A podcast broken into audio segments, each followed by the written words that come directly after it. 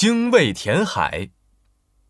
很久以前，有一个人叫炎帝，也就是神农氏，他有个女儿叫女娃。爸爸，你为什么每天都很忙？因为爸爸要帮大家管太阳、管粮食，还有药材呀。你之前答应我陪我去海边玩的。女娃乖，爸爸有时间就陪你去。炎帝每天一大早就要去东海，指挥太阳升起来，然后去照看植物们，直到太阳西沉才能回家。一天，女娃又自己玩耍，她一蹦一跳的朝着海边跑去。好玩，好玩，好好玩呀！女娃一边跑一边发出欢乐的笑声，她越跑越远，不知不觉来到了东海边。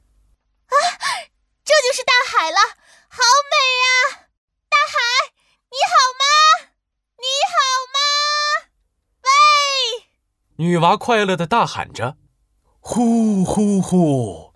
海面上刮起了大风，掀起了巨浪，巨浪一下子就把女娃给卷走了。救命啊！救命啊！谁来救救我呀？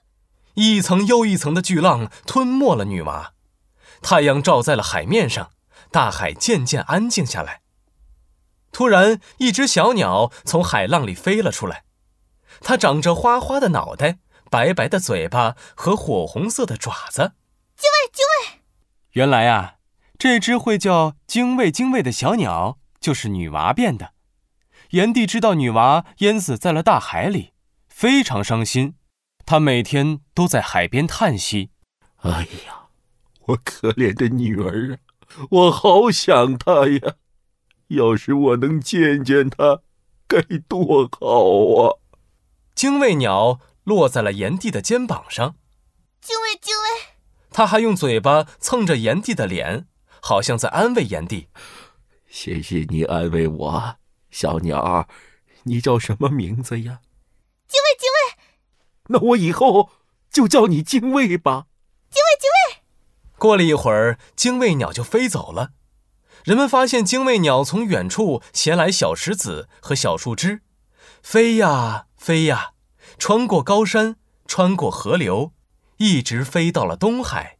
精卫，精卫。它一边鸣叫，一边把石头、树枝投进东海。大海愤怒地说：“你在干什么？”精卫，精卫，我要把大海填平。大海翻腾起来，发出了笑声：“哈哈哈哈哈！这是我听过最好笑的笑话。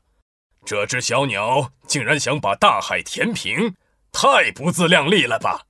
精卫，精卫，只要我坚持下去，总有一天我会填平大海的。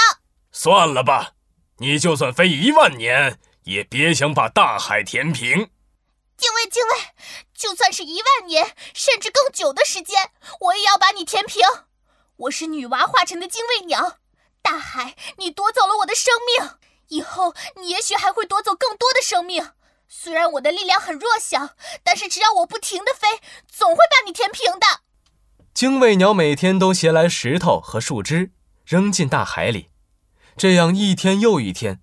精卫的羽毛都被太阳晒得失去了光泽，嘴巴都被磨出血了，但是它还是日复一日的携石子填海。